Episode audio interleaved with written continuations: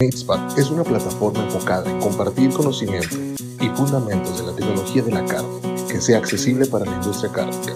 En cada episodio platicaremos con especialistas y expertos acerca del manejo ante-mortem, producción, calidad e inocuidad de la carne, entre otros.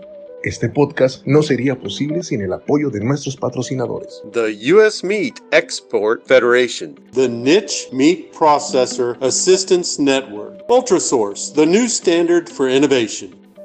Hola a todos, bienvenidos a MeatSpad en español. Mi nombre es Francisco Nájar. Ojalá y todos ustedes hayan tenido unas excelentes fiestas con su familia. El día de hoy comenzamos el 2021 con el pie derecho tenemos a un gran científico, investigador y también profesor de la Universidad Estatal de Oklahoma. El día de hoy tenemos al doctor Ranish Ramanathan. Él es uno de los eh, investigadores con más investigación actualmente en el, en el área de, del color de la carne. Y el día de hoy platicaremos un poco de, de qué es el color de la carne, un poco de los mitos que puede ayudar a la gente, eh, tanto a nivel de consumidor y también a, la gente que se dedica a procesar carne, entender un poco más acerca de, esto. Bienvenido, doctor Ram, un, gusto tenerlo con nosotros. ¿Cómo, ¿Cómo se encuentra el día de hoy? Muy bien, Francisco. ¿Cómo estás tú? Muchas gracias por la uh, invitación. Esta es una iniciativa buenísima y ciertamente ayudará a muchas personas para conocer las cosas básicas que hacemos en la industria y en la academia. Muchísimas gracias por esas palabras.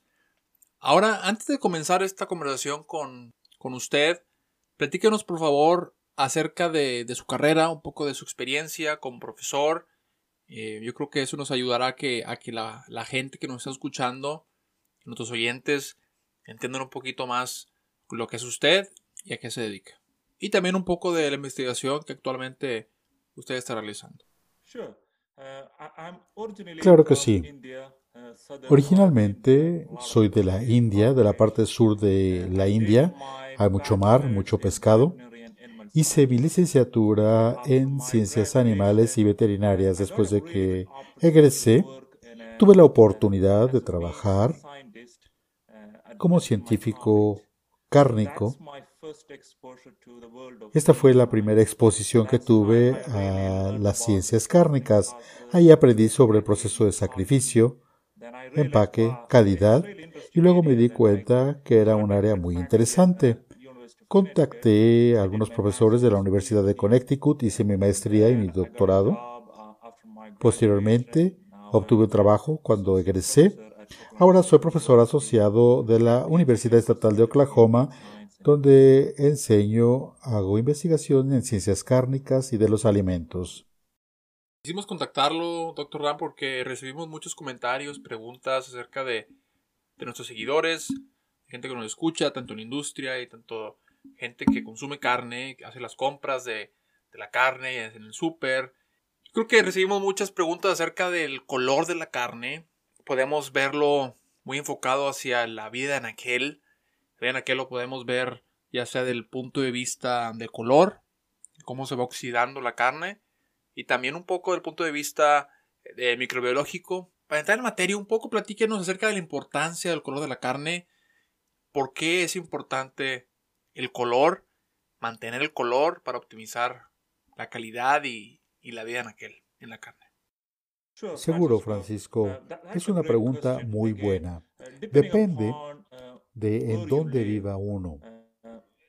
Especialmente, por ejemplo, en la India, la vida de anaquel es un concepto que no preocupa tanto a la gente eh, o en la ciencia cárnica, porque el sistema ya es diferente.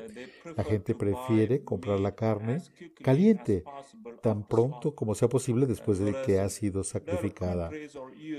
En otros países o en Estados Unidos se sacrifica el animal, se procesa, se empaca y se vende en el supermercado. Entonces, la vida de anaquel en realidad se refiere a cuánto tiempo se mantiene esa buena calidad y sigue siendo inocua para que la gente lo pueda consumir. Hay diferentes aspectos de la vida de anaquel. Predominantemente, la vida de anaquel tiene que ver con la inocuidad. Es inocuo para comerlo sin que haga daño. El segundo tema tiene que ver con la calidad. Por ejemplo, cuando comemos o compramos papas fritas, estamos esperando la misma calidad. Si uno encuentra una menor calidad, seguramente no lo va a comprar. Lo mismo se aplica a la carne. Por eso la mayoría de las compañías ponen una etiqueta de la vida de anaquel, cuánto tiempo va a durar y se va a mantener la calidad, esa vida de anaquel, la carne. Depende cómo se compra. Si se compra después de que ha sido sacrificada, no nos preocupamos tanto del color, porque viene de color rojo. Por lo que sí se preocuparía uno en ese caso sería la suavidad. Si uno compra una carne que sea dura o corriosa, seguramente la gente no la comprará. Hay otro aspecto, también tiene que ver con el sabor de la carne. Hay gente que le gusta un muy buen sabor. En ocasiones, cuando se compra y se tiene muy buen sabor en la carne, en ocasiones, pues eso es lo que buscamos. Resumiendo, esos serían los aspectos que se toman en cuenta cuando estamos hablando de la vida de Anaquel. Particularmente en Estados Unidos, el aspecto más importante, y claro también en Canadá, es el color. Cuando uno va a la tienda, lo ve en la charola, en la bandeja. Si vemos un color rojo cereza, mucha gente piensa al ver un color rojo cereza que es la mejor carne. Pero igual, Francisco, seguramente hablaremos de esto más adelante, porque es de color rojo. Pero básicamente la proteína se debe a la proteína. Hay un tipo de proteína que es, le da su color rojo característico a la carne.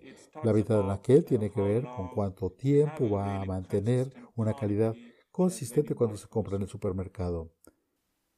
Muchas gracias por compartir eso.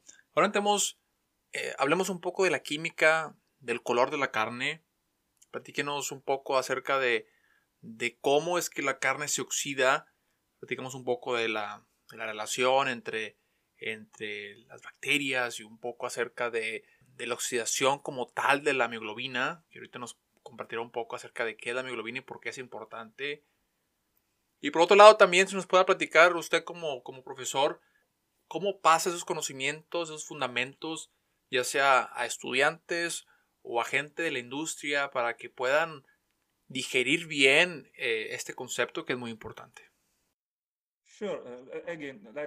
Claro, creo que es un punto muy pertinente. Primero debemos explicar, si por ejemplo cortamos una manzana o una papa y la mantenemos al exterior, se va a poner color marrón, cafezáceo. ¿Por qué cambia de color? ¿Por qué se pone cafezáceo? Pues es una reacción que conocemos como la oxidación. Si no estamos familiarizados con la oxidación, básicamente toda materia tiene neutrones y electrones. Si estamos perdiendo uno de esos pequeños componentes minutos, pues va a cambiar el color. Y esto es básicamente el efecto. En cuanto a lo que toca al color de la carne, ya sea que estemos hablando de un animal o del ser humano, ¿Por qué vivimos? Porque podemos respirar. ¿Cuál es la función de respirar? Uno respira por la nariz, el oxígeno entra al organismo y va a los pulmones. De los pulmones va a las células. A cada una de las células es como podemos respirar. Entonces, cuando uno se corta, va a sangrar. ¿Por qué? Porque tenemos en el organismo sangre. ¿Por qué tenemos sangre? Porque la sangre puede transportar el oxígeno. Sin embargo, la sangre puede transportar el oxígeno a los vasos sanguíneos, pero en el tejido básicamente se hace vía mioglobina. Entonces, en el animal viviente o en el ser humano, porque respiramos gracias a la mioglobina.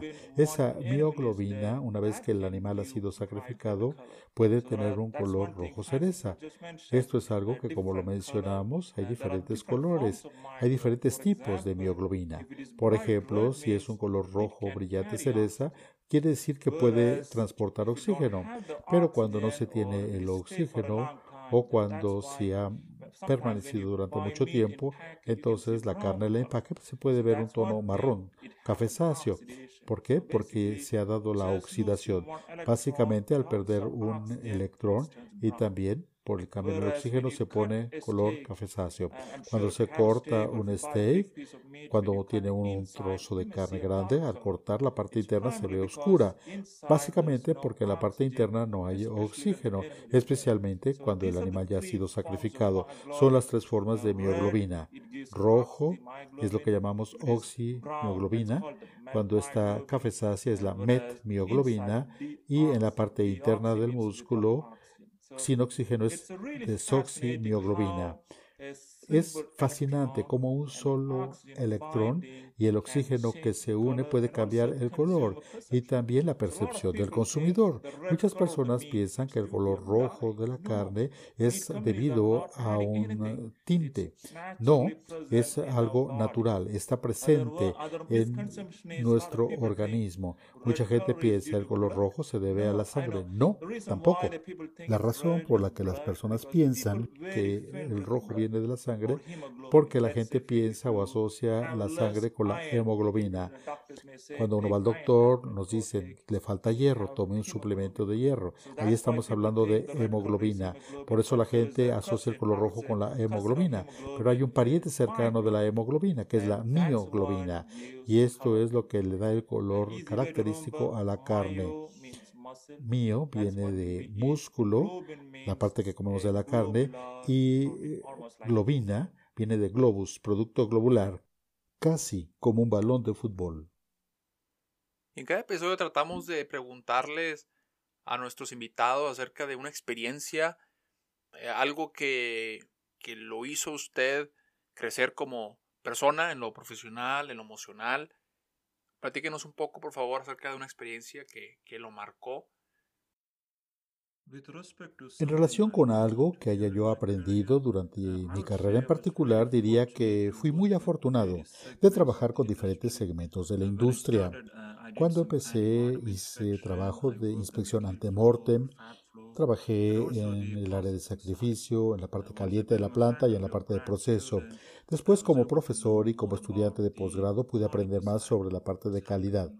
¿Qué pasa en esta parte del proceso? Y luego en la Universidad Estatal de Oklahoma pude también trabajar con procesadores donde pude aprender sobre las prácticas de manejo y la nutrición de los animales. Una cosa puedo decir con claridad, de todo el trabajo que hacemos, la forma en la que podemos influir en el producto final. A fin de cuentas, me siento muy afortunado de ser parte de un proceso en donde podemos producir proteína de origen animal de alta calidad en C nutrientes. Excelente, muchas gracias por compartir eso. Ahora hablemos, pasemos un poco a empaques. Hablemos un poco de los diferentes tipos de empaque que se utiliza en la industria de la carne. Platíquenos un poco de, de, varios tipos, de los más importantes, y cómo es que el empaque afecta el color de la carne. Muy buena pregunta. Antes de responder, quisiera dar un paso atrás y primero contestar por qué necesitamos el empaque. Especialmente en algunos países, cuando se sacrifica al animal, y se puede comprar en el mercado público. En ese caso, no tenemos que preocuparnos tanto por el empaque porque se compra la carne, se va a casa y se cocina. Pero en algunos lugares, particularmente en los mercados de exportación, sabemos que hay carne que se exporta de México a Estados Unidos. Ahí se requiere mantenerla durante más tiempo para el eh, durante el embarque. Puede congelarse y embarcarse o en ocasiones se puede embarcar fresca. Entonces, para impactar la vida de aquel, ciertamente sin eh, importar qué tipo de carne se trate o frutas o verduras, si queremos mantenerla durante más tiempo hay que quitar el oxígeno. Si tenemos oxígeno, se va a echar a perder. Este es el concepto básico que tiene que ver con el empaque de la carne. Hay dos tipos de empaque principales. Uno en donde quitamos el oxígeno. En ese caso utilizamos el empaque al alto vacío. Al alto vacío quiere decir que no tiene aire. También como estamos quitando el oxígeno, tampoco habrá transporte de oxígeno y también eh, no permeará el agua. Este tipo de empaque utiliza una película muy gruesa que son barreras impermeables tanto al oxígeno como al agua. Es lo que llamamos el empaque al alto vacío. El segundo empaque más común que vamos a encontrar particularmente en Estados Unidos o Canadá, cuando la gente va al supermercado y va a comprar carne con color rojo cereza, son empaques aeróbicos. Ahí se utiliza el PVC, policloruro de vinilo. Lo bueno de esto es como es permeable para el oxígeno, podemos ver el color rojo cereza. Pero ¿cuál es la parte negativa? Si queremos mantenerla durante más tiempo, se tiene que empacar al alto vacío. Pero si queremos ver un color rojo cereza, se puede empacar utilizando PVC. Claro, hay otro par de técnicas o materiales que se pueden utilizar, pero el PVC y el empaque al alto vacío son los más comunes. ¿Cuál es la parte negativa del empaque al alto vacío? Especialmente si a la gente le gusta el color rojo cereza, pues no lo vamos a poder apreciar. ¿Por qué? Porque el color rojo se debe a la oximioglobina, según el oxígeno, pero en el empaque de alto vacío estamos quitando ese oxígeno. Básicamente se trata de desoximioglobina y el color es oscuro. ¿Se entiende, Francisco? Dos tipos de empaque, al alto vacío y PVC. Muchas gracias. Ahora estamos casi por finalizar este episodio, hablando un poco de, pues, de los conceptos y fundamentos del color de la carne. Yo creo que esto nos va a servir para más adelante o platicaremos con más profundidad acerca de este tema. Eh, sabemos que el color de la carne es muy importante, especialmente cuando, cuando el cliente va a la tienda. Es el de los primeros criterios que, el cliente ve, observa para, para hacer la compra de carne fresca. Platíquenos un poco de la relación entre la inocuidad y el color de la carne. Vemos que hay muchos mitos acerca de, cuando la carne se empieza a oxidar. Tiene esto que ver con, la carga bacteriana. Platíquenos un poco y compártenos un poco acerca de este tema para ayudar a nuestra, a nuestra audiencia a entender un poco más al respecto y, poder diferenciar bien estas, estas dos cosas. No, esa es una muy buena pregunta, Francisco. El color y la inocuidad no tienen ninguna relación. Uno puede ver un bello steak rojo cereza o una torta de hamburguesa y pueden estar contaminadas con Escherichia coli o listeria altamente patógenas. Lo que sucede es que la mayor parte de la vida de anaquel, como ya lo mencionamos antes, la vida de anaquel de la carne molida de res en la tienda básicamente es de dos o tres días. La vida de anaquel es bastante corta. La mayoría de las compañías están forzadas a embarcar tan pronto como sea posible después de elaborar la torta de hamburguesa, pero los resultados de las pruebas tardan tiempo. Lo que hacen es embarcar los steaks o las tortas de hamburguesa y luego se hacen las pruebas. Si se tiene Escherichia coli, pues entonces eso no va a hacer que se ponga cafezácea la hamburguesa. Una vez que ya se tienen los resultados de la prueba, se puede, en un caso dado, si hay algún patógeno, una contaminación como Escherichia coli o Salmonella, se puede hacer un retiro del producto del mercado. El consumidor generalmente no lo ve así, pero el color de la carne no tiene nada que ver con la inocuidad, la seguridad. Tenemos las bacterias patógenas y las bacterias de descomposición. Las de descomposición pueden hacer que tenga lama o que huela mal. Entonces, si hay demasiada descomposición, claro, puede echarse a perder, porque algunas de estas bacterias pueden hacer que se ponga color cafezáceo. A fin de cuentas, un steak o una hamburguesa de carne molida que sea rojo cereza no quiere decir que sea inocua microbiológicamente. Las dependencias federales por eso dictan en Estados Unidos que se debe de cocinar a la temperatura y combinación de tiempo adecuada, ya sea res, cerdo o pollo. Utilizar un termómetro de carne es la mejor manera de asegurar que la carne sea segura, inocua.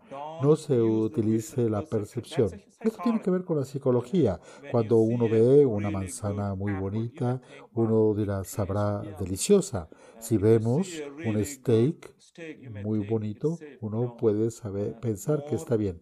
No, una cuestión es la percepción del consumidor y otra cosa es la calidad real posible. Excelente. Ahora, gran parte de nuestra audiencia es gente, profesionistas que están muy involucrados en la industria de la carne. De su punto de vista, ¿cuáles son algunos de los pasos que ellos puedan seguir para optimizar el color de la carne? Pues sabemos que, como comentamos, que el, consumidor, el cliente final, toma el color como, como un factor importante antes de hacer la compra esa es una muy buena pregunta. Esta pregunta nos la hacen todo el tiempo. Si uno quiere maximizar la vida de aquel, por ejemplo, desde el punto de vista microbiológico, hablamos de las buenas prácticas de manufactura o el análisis de peligros y puntos críticos de control. Siga las guías. La sanitización es lo más importante. En cualquier planta de proceso, asegúrese que todos los trabajadores lavan las manos, que se sanitizan muy bien las eh, tablas de corte antes y después de su uso, que se usen los guantes y también la seguridad de la gente es importante. Otro aspecto del que hablamos es la importancia que tiene la inspección ante mortem. La calidad empieza antes de que se sacrifique el animal. Cada país México y todos los países, se tiene que realizar y pasar la inspección ante mortem para asegurar que los animales sean seguros, se pueden sacrificar. Ahora en la era de COVID hay enfermedades que se pueden transmitir de los animales a los humanos, lo que llamamos las enfermedades zoonóticas. Esta es la importancia que tiene la inspección ante mortem para que solo los animales saludables sean sacrificados y en algunos países esto está tomando también más importancia el, el bienestar de los animales. La calidad depende de muchos factores antes del sacrificio. Una de las áreas que estudiamos son los cortes oscuros, dark cutters, de carne de bovino, en donde el animal por el estrés tiene un color oscuro, un color rojo oscuro. Una de las razones es el estrés, el nerviosismo. Si podemos evitar el estrés antes del sacrificio, limitaremos esta incidencia. También hay muchos estudios que han mostrado que si el animal tiene mucho estrés, es más eh, posible que haya una contaminación por Escherichia coli. Cuando hay estrés, se tiene que controlar eso, prácticas higiénicas, evitar contaminación porque Escherichia coli y Salmonella vienen de la materia fecal. Si uno cuida durante el sacrificio, uno limitará la incidencia. Hay países que utilizan lavado con agua caliente o agua a presión, básicamente prácticas higiénicas esta es otra cosa que yo había dicho, la higiene, la sanitización, particularmente con la combinación carne-temperatura. El área de proceso tiene que estar en una temperatura baja. Temperatura baja quiere decir que habrá menos cambios en calidad. Luego se empaca de inmediato y dependiendo también de la escala, si es escala pequeña o si se va a mandar a un producto grande, se tendrá que empacar a la vacío, habrá que comprar el equipo de empaque a lato vacío. Esto se hace en todos los países y luego también, pues una vez que se ha empacado, hay diferentes tipos de equipos. Esto está disponible en la mayoría de las áreas. Se empaca y luego se enfría. La temperatura es muy, muy importante. A mejor, a menor temperatura, mejor. Si hay la posibilidad de congelar, también congele, dependiendo de su mercado. Si se va a embarcar como carne fresca, empáquese y mantenga esa temperatura baja. La temperatura es un aspecto crítico y la sanitización, diría yo, estos son los dos aspectos importantes que pueden impactar la calidad. La verdad, este es uno, es uno de mis temas favoritos y, qué bueno que, que, podemos contar con su participación en este, en este podcast, especialmente pues con lo, con ocupado que se encuentra usted y con sus investigaciones, experimentos, etcétera. De verdad, se lo agradecemos mucho. Para finalizar, y a lo mejor quisiera saber su perspectiva acerca del futuro de la industria de la carne. ¿Alguna especulación de acerca de lo que haremos o cómo se producirá la carne en, en los próximos años? Esta es una pregunta muy buena, Francisco. Habrá cambios radicales. Uno de los cambios principales que veremos, ciertamente, hay compañías que ya han invertido grandes capitales y se ve un cambio en la carne producida en laboratorio. Vemos carne de cultivo celular en laboratorio. Yo no creo que vaya a reemplazar al 100% de lo que tenemos ahora, pero definitivamente cambiará radicalmente. En particular con el cambio climático, el uso de los recursos naturales, hay mucho interés en esta área. Eso va a reconformar la industria de la carne también, porque hay interés o hay gente interesada en esta área. Los precios han bajado muchísimo. Años atrás, una libra de carne de laboratorio costaba 10, 20 mil dólares. Ahora ha bajado el precio a 2 mil, 3 mil. Ahora es mucho más viable. La tecnología tendrá un papel muy importante. Adicionalmente, por lo que toca a la industria pecuaria o la industria de la carne, también habrá mayores sistemas de rastreo, más salud, porque hay muchas preocupaciones con las carnes procesadas. La gente tiene más conciencia y esto va a cambiar. De nuevo, muchas gracias, doctor Ram, por, por aceptar la invitación de estar en Meetspad el día de hoy. Le recordamos a nuestra audiencia que si tienen preguntas, eh, dudas acerca de, algún tema en específico que ustedes estén buscando, háganosla saber, mándenos un correo a info.meetspad.com. También si quieren recibir notificaciones acerca de los nuevos episodios y nuevo contenido que estaremos publicando en las próximas semanas, suscríbanse a www.meetspad.com slash español. Ingresen su correo, les llegará una notificación de, de nosotros y así seguirán, así estarán actualizados en los, en los, temas, en los temas relevantes en el sector cárnico del día de hoy. Con esto nos despedimos, muchas gracias nos vemos hasta la próxima.